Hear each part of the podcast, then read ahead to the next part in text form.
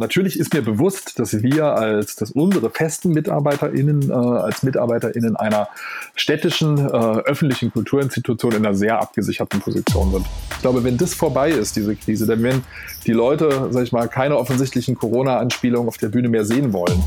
Was meine Aufgabe als Chef natürlich ist, ist ja zu versuchen, immer schon so eine Richtung zu erkennen, wo es hingehen könnte, um eine Orientierung bieten zu können. Auch in Situationen, wo ich selber keine Orientierung habe.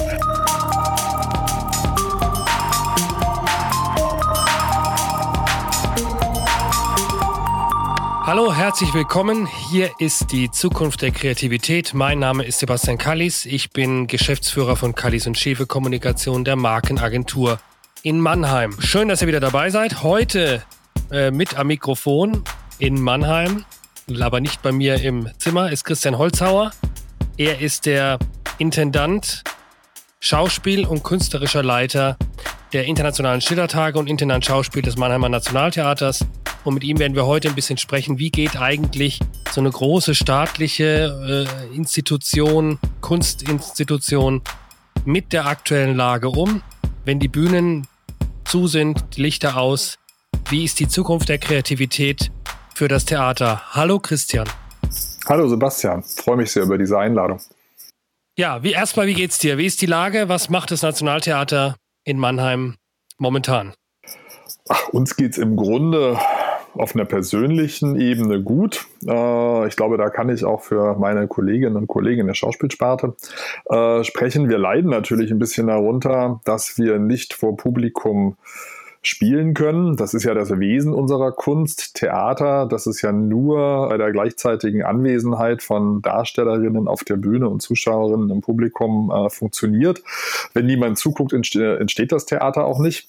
Das drückt uns natürlich schon ein bisschen aufs Gemüt, aber wir versuchen trotzdem diese Zeit, die jetzt entstanden ist, zu nutzen, indem wir sehr kreativ, äh, kreativ mit hoher Energie äh, an ganz verschiedenen Projekten arbeiten. Trotzdem befinden wir uns im Moment auch so ein bisschen natürlich auf dem äh, Anflug Richtung Weihnachten. Über Weihnachten und den Jahreswechsel werden wir das Theater fast vollständig runterfahren ähm, und uns allen äh, auch so eine gewisse Auszeit von der Auszeit äh, gönnen. Und da freue ich mich persönlich auch ein bisschen drauf. Wie ist die Lage mit den Kreativen momentan? Wie geht ihr mit denen um? Weil ich kann mir vorstellen, gut, ihr habt jetzt das Glück, ihr seid ja eine, eine große Institution, da wird es wahrscheinlich auch Kompensationszahlung, Kurzarbeitergeld oder so geben, wenn die nicht auf der Bühne stehen. Aber äh, ich glaube, gerade für Schauspieler wird es ja unheimlich schwierig sein und Musiker, dass sie jetzt nicht auftreten können, auch mental. Wie managt ihr das, dieses Problem? Geht ihr damit besonders um?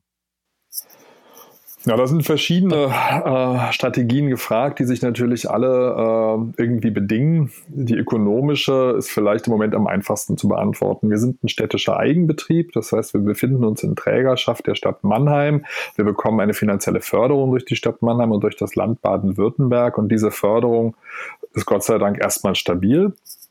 Natürlich erwirtschaften auch wir einen gar nicht so unerheblichen Teil unseres Budgets an der Theaterkasse, also durch den Verkauf von Eintrittskarten. Und das fällt natürlich im Moment komplett weg. Im Grunde haben wir seit März, also seit dem ersten Lockdown, keine nennenswerten Einnahmen mehr erzielt. Wir haben über 240 Künstlerinnen fest unter Vertrag. Da bei uns also ein sehr, sehr hoher Anteil der Kosten Personalkosten sind, profitieren wir natürlich vom Kurzarbeitergeld.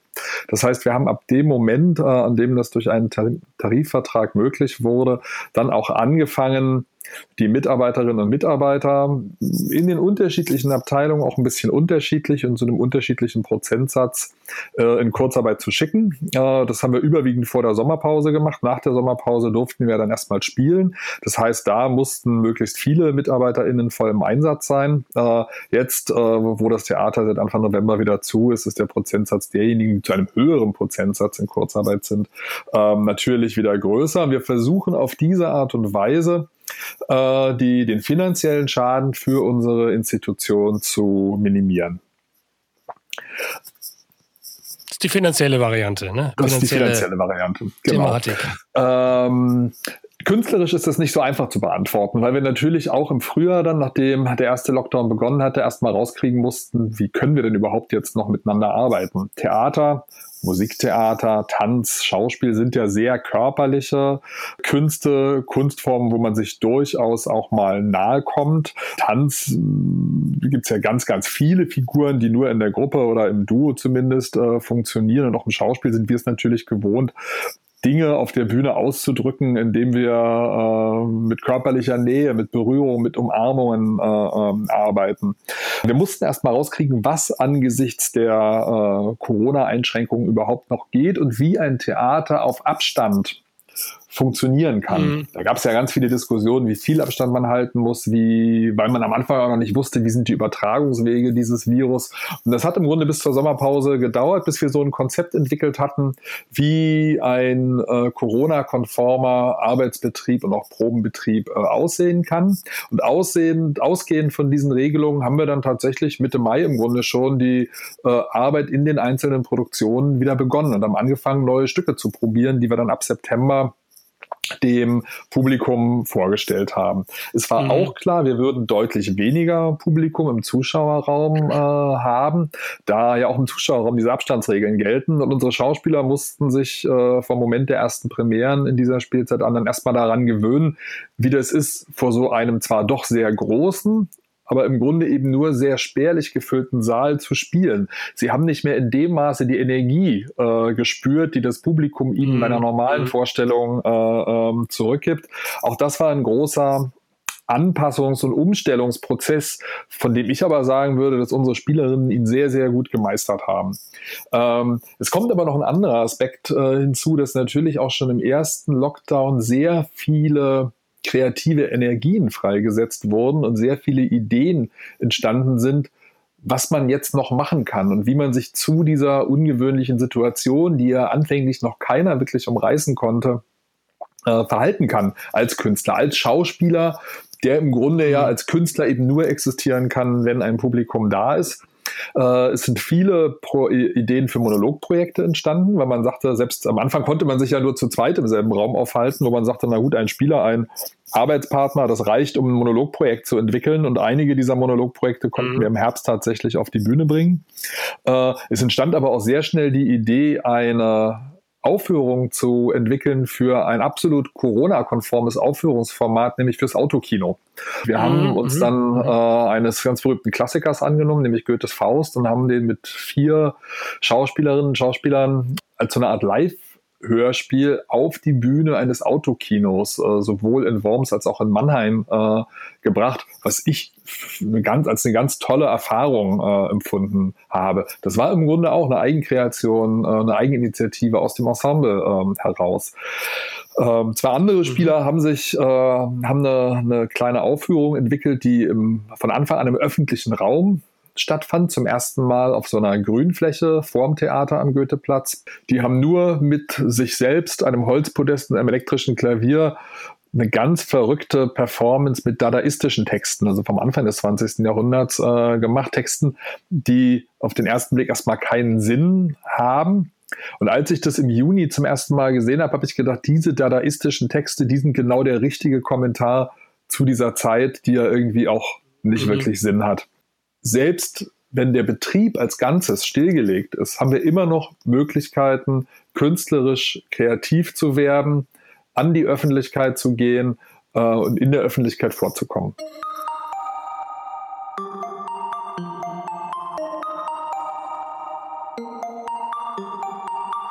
Wir haben ja in der Vergangenheit auch schon mal ähm, oft über das Thema auch Zukunft Theater und so miteinander diskutiert gehabt. Und da war ja auch, ich glaube, eine deiner Ideen, wie brechen wir das Theater auf, dass es zu den Leuten kommt, dass es nach draußen geht, ja, dass es äh, auch das Gebäude verlässt.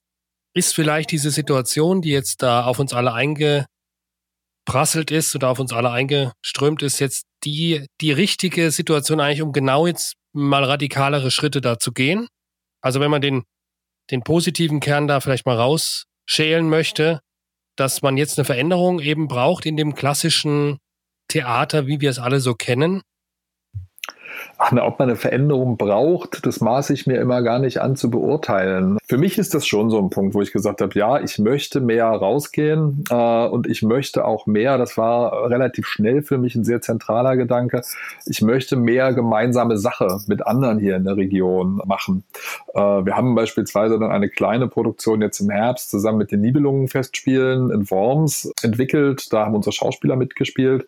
Wir haben gemeinsam mit fünf anderen Veranstaltungshäusern in der Stadt eine lange Kulturnacht ins Leben gerufen, wo wir unsere Bühnen freiberuflichen Künstlerinnen und Künstlern, die gerade keine Auftrittsmöglichkeiten haben, zur Verfügung gestellt haben. Auch das fand mhm. ich eine sehr wichtige Initiative und wir versuchen auch in der Kunst- und Kulturszene in der Stadt uns besser zu äh, vernetzen. Ich habe auch tatsächlich vor, im kommenden Frühjahr drei Produktionen, die ich eigentlich für die traditionellen Theaterräume geplant hatte, da rauszulösen und mit denen durch die Stadt zu fahren. Wie genau das aussehen wird, weiß ich noch nicht. Ich vermute, es wird ein großer LKW mit einer offenen Ladefläche, mit dem wir dann verschiedene Mannheimer Stadtteile ansteuern wollen und dort Theater spielen wollen. Wie ähm, nimmst du das wahr mit dem Thema staatliche oder sagen wir städtische Kunsträume oder Organisationen wie jetzt auch das Nationaltheater versus freie Kunstszene? Haben wir da jetzt eigentlich so eine Zweiklassengesellschaft bekommen durch die Krise, wo jetzt die einen eigentlich ins Nichts fallen, sage ich mal den freien Theatern, die freien Künstler, die im Grunde jetzt gar keine Option haben. Auf der anderen Seite eben die staatlichen Institutionen, die, glaube ich, diese Krise hoffentlich ähm, auch ganz gut aussitzen können. Merkst du da irgendwas? Oder sieht man sich in einem Boot mit allen? Naja, natürlich gibt es da äh, bestimmte Konflikte, äh, die oftmals auch mit bestimmten Ängsten äh, verbunden sind, gerade äh, bei freischaffenden äh, äh, KünstlerInnen und allen Menschen, die im Veranstaltungsbereich arbeiten. Und diese Ängste kann ich auch absolut nachvollziehen und nehme sie auch ernst. Gleichzeitig mhm. muss man ja auch sagen, dass es nicht die Schuld und nicht die Verantwortung der staatlichen, der öffentlich voll geförderten Institutionen ist, dass die Förderung für die Freien äh, vergleichsweise mager ausfällt, wobei das auch vom Bundesland zu Bundesland ein bisschen verschieden ist.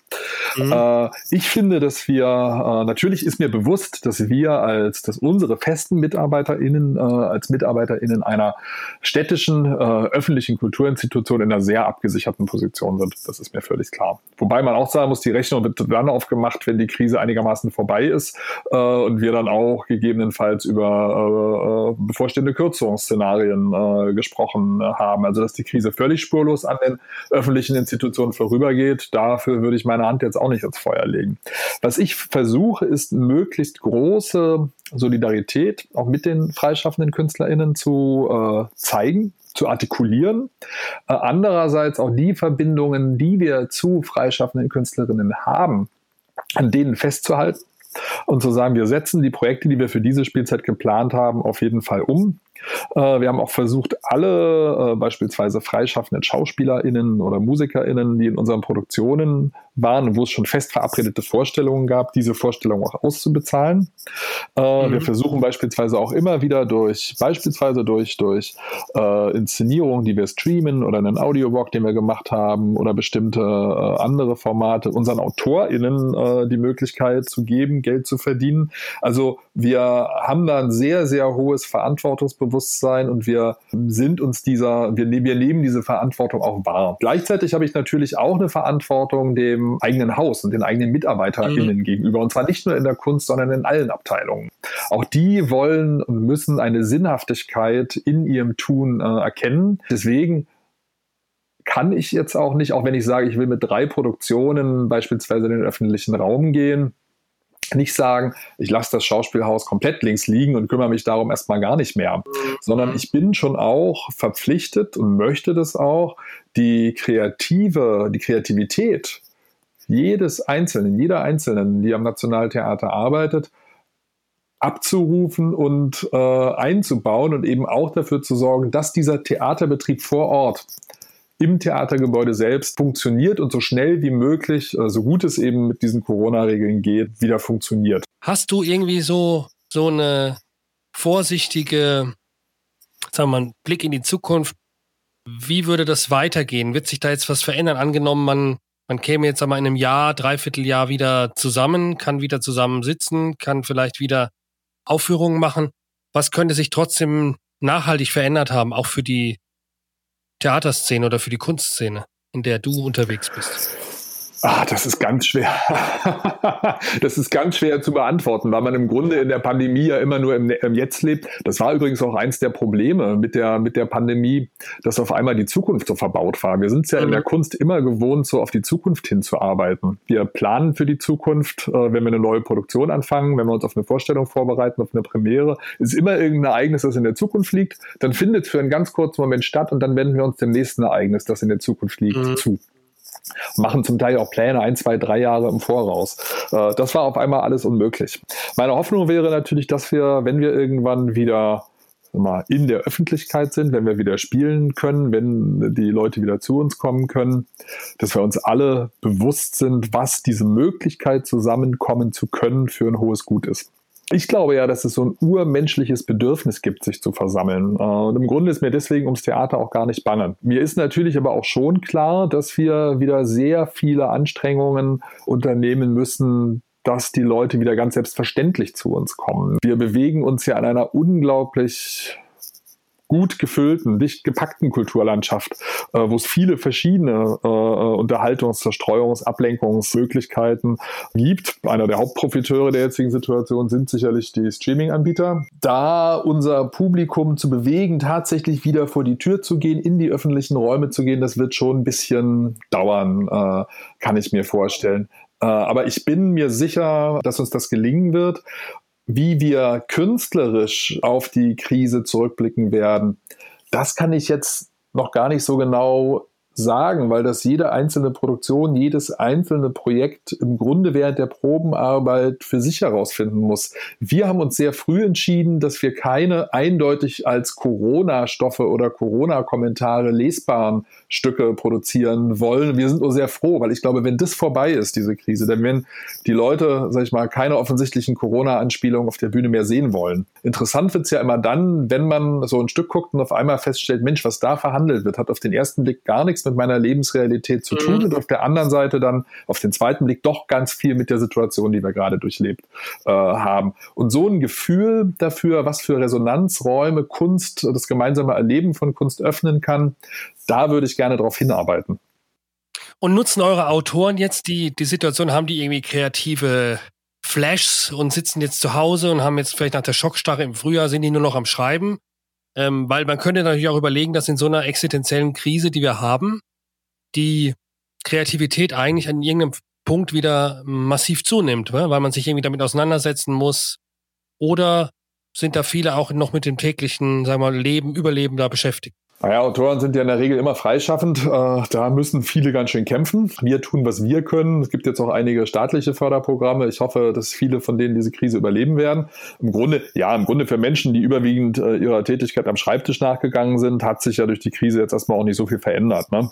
Und es ist dann eher so, dass, sag mal, Störeinflüsse mögliche weggefallen sind, äh, dadurch, dass der Theaterbetrieb zur Ruhe gekommen ist. Für unsere SchauspielerInnen haben sich durchaus neue Möglichkeiten ergeben sich mal intensiver mit bestimmten Themen und Stoffen zu beschäftigen, eben auch eigene Projekte zu entwickeln, eigene Wünsche und Bedürfnisse zu äh, artikulieren. Trotzdem kommt man natürlich immer wieder an den Punkt, wo man merkt, dass das Theater, übrigens auch das Schreiben für das Theater, im Grunde ein kollektiver Prozess ist. Also man kommt an den Punkt, äh, wo man irgendwann genug für sich alleine vor sich hingearbeitet hat und dann doch wieder in die Gruppe muss und die Dinge miteinander äh, besprechen. Das ist ja auch das, was ich am Theater machen so schätze, dass man einfach immer seine eigenen Erfahrungen, Erwartungen immer wieder so einer Überprüfung unterziehen muss, indem man sie quasi in der Gruppe zur Disposition stellt. Und wir versuchen diese Möglichkeiten, diese Diskussionsräume auch durchaus zu öffnen. Wir kommunizieren natürlich sehr, sehr viel, so wie wir jetzt auch über äh, elektronische Plattformen das geht auch ganz gut. Wir haben jetzt auch wieder eine neue Produktion, die erstmal über Zoom in die Proben gestartet ist.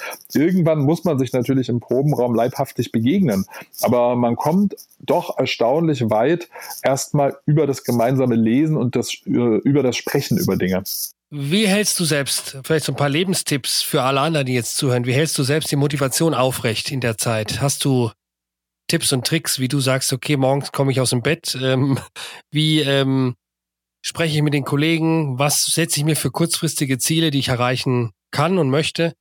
Wie gehst du damit um persönlich? Du bist ja quasi hauptverantwortlich ähm, für dieses Thema Schauspiel am Nationaltheater, hast ja eine riesen Verantwortung, die du da schultern musst, musst die Leute da irgendwie motiviert halten, Perspektiven zeigen. Wie, wie gehst du damit um, persönlich?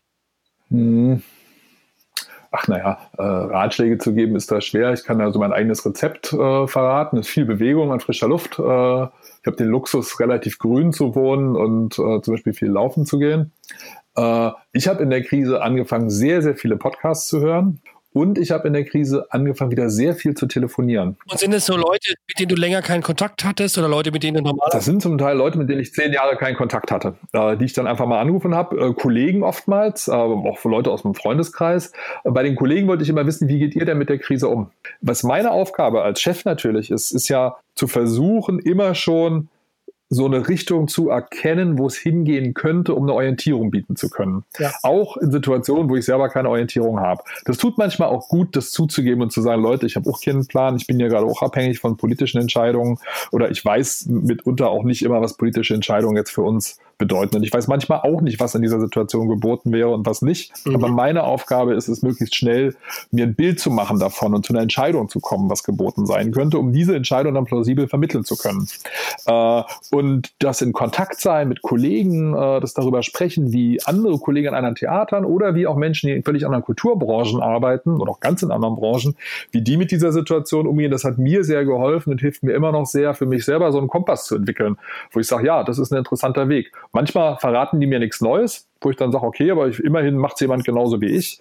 Äh, manchmal nehme ich da tatsächlich noch äh, äh Tipps äh, und Handlungsempfehlungen äh, mit, mhm. mit denen es mir gelingt, zumindest sagen wir, auf die kurze Sicht, die wir im Moment nur haben, meinem Ensemble, meinem Team sagen zu können, pass auf Leute, lasst uns in diese Richtung gehen, lasst uns das so und so machen, aus diesen oder jenen Gründen.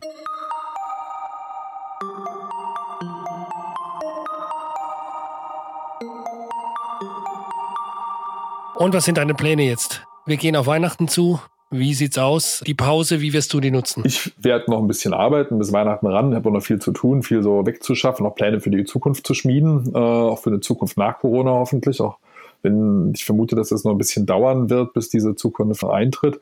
Weihnachten selber ändert sich für uns gar nicht so großartig, weil wir das eigentlich immer nur im kleinsten Kreise der Familie, also meine Frau, meine beiden Kinder und ich äh, verbringen, schon seit Jahren schon. Wir werden gut essen, wir werden viel schlafen, wir werden viel lesen und uns miteinander unterhalten. Ähm, dann werden wir wahrscheinlich etwas fortsetzen, was wir im Frühjahr schon mal angefangen hatten, als die Kinder ja fast ein halbes Jahr nicht in der Schule waren. Und wir haben angefangen, gemeinsam Filme zu gucken. Und wir haben eine Zeit lang wirklich jeden Abend einen anderen Film geguckt. Äh, jeder durfte mal einen Vorschlag machen.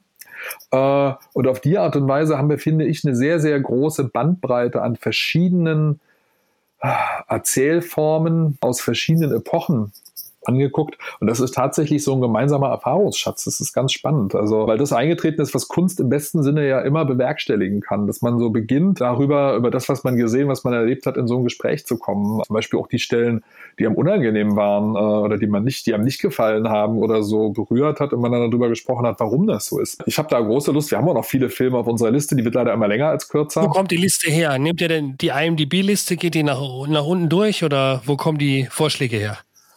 Wir haben einen Zettel, da schreiben wir alles drauf, was uns einfällt. Da sind zum Teil Filme dabei, die wir schon mal gesehen haben und nochmal sehen wollen. Äh, Kinder sind ja schon sehr konservativ und wollen gerne immer wieder die Sachen sehen, die sie schon kennen. Äh, es dauert manchmal ein bisschen, sie zu überreden, auch was Neues kennenzulernen. Dann finden sie das toll und wollen das auch ganz oft sehen. Äh, das sind Filme, zum Teil sind das auch Filme, die ich einfach nochmal sehen möchte äh, oder meine Frau, weil wir sie als Kinder oder als äh, junge Erwachsene gesehen haben und sie uns damals sehr beeindruckt haben und wir dann so äh, dachten, das wäre toll, die doch unseren Kindern mal zu zeigen. Da stellt man manchmal dann auch erschreckend fest, wie viel Zeit mittlerweile ins Land gegangen ist, ähm, wie alt diese Filme aussehen und wie alt man womöglich dann auch selber aussieht. Aber es ist interessant, äh, weil die, sag ich mal, dieses, das Erleben, ja auch gerade das Erleben von Popkultur irgendwie wahnsinnig viel mit der eigenen Identitätsbildung zu tun hat. Drei Filmtipps von dir, von eurer Liste, wo du sagst, wenn ihr jetzt Weihnachten Zeit habt, die drei müsst ihr euch anschauen. Wir haben mit unseren Kindern relativ früh, der Clou heißt der, glaube ich, auf Deutsch, äh, geguckt mit äh, Paul Newman und Robert Redford, äh, die so zwei Kleinganoven spielen, dieses mit, die sich mit der Mafia äh, äh, anlegen. Äh, ein ganz toller Film. Die beiden Schauspieler sind großartig. Toller Film, haben wir alle sehr gerne geguckt. Kann ich immer wieder gucken, habe ich als Kind schon gerne gesehen. Dann hat meine Tochter darauf bestanden, dass wir die Tribute von Panem gucken. Ich weiß nicht, ob das wirklich ein empfehlenswerten Film ist. Sie haben so eine Miniserie im Prinzip. Aber ich fand das so als Zeitdokument äh, einer im Grunde äh, kleinen, vergnügungssüchtigen Elite, die zu ihrem Spaß und auch zur Unterdrückung großer Teile der Gesellschaft so ganz brutale im Grunde so antike Gladiatorenkämpfe durchführen lässt, äh, um Leben und Tod. Das fand ich so als, sag ich mal, als Zeitdokument, also warum am Beginn des 21. Jahrhunderts solche Filme gedreht werden, schon sehr verstörend und auch sehr interessant. Also ich habe das schon gerne angeguckt, ohne behaupten zu können, dass das jetzt irgendwie Lieblingsfilm ist. Und dann haben wir zusammen, da haben meine Frau und ich drauf bestanden, neulich Dr. Chivago geguckt, weil das ein Film ist, mit dem man nochmal tief in die Geschichte äh, Russlands, unseres Kontinents, der großen Ideologien des 20. Jahrhunderts äh, eintauchen kann und sieht, wie Menschen, sage ich mal, zwischen den politischen Fronten einfach zerrieben werden. Und es ist ein ästhetisch toller Film, mittlerweile natürlich ordentlich in die Jahre gekommen aber so mit der Beschreibung dieser, sag ich mal, der, der individuellen Nöte von Leuten, die eigentlich versuchen, sich aus allen politischen Konflikten rauszuhalten, da auch irgendwie groß. Also der Clou, die Tribute von Panem und Dr. Chivago als Überbrückungstipp für die Weihnachtsferien und dann hoffen wir, dass im nächsten Jahr irgendwann eure und die anderen Bühnen endlich wieder öffnen und wir uns dann auch nicht nur hier virtuell unterhalten können, sondern auch mal wieder am Rande einer Veranstaltung. Lieber Christian, vielen Dank für die Zeit. Ähm, ich glaube, es war viel Interessantes dabei. Und äh, wir hoffen äh, jetzt auf ein schönes Weihnachtsfest trotz allem und einen guten Rutsch dir und deiner Familie. Danke, das wünsche ich dir und euch, äh, deiner Familie und euch allen, auch in der Firma natürlich auch.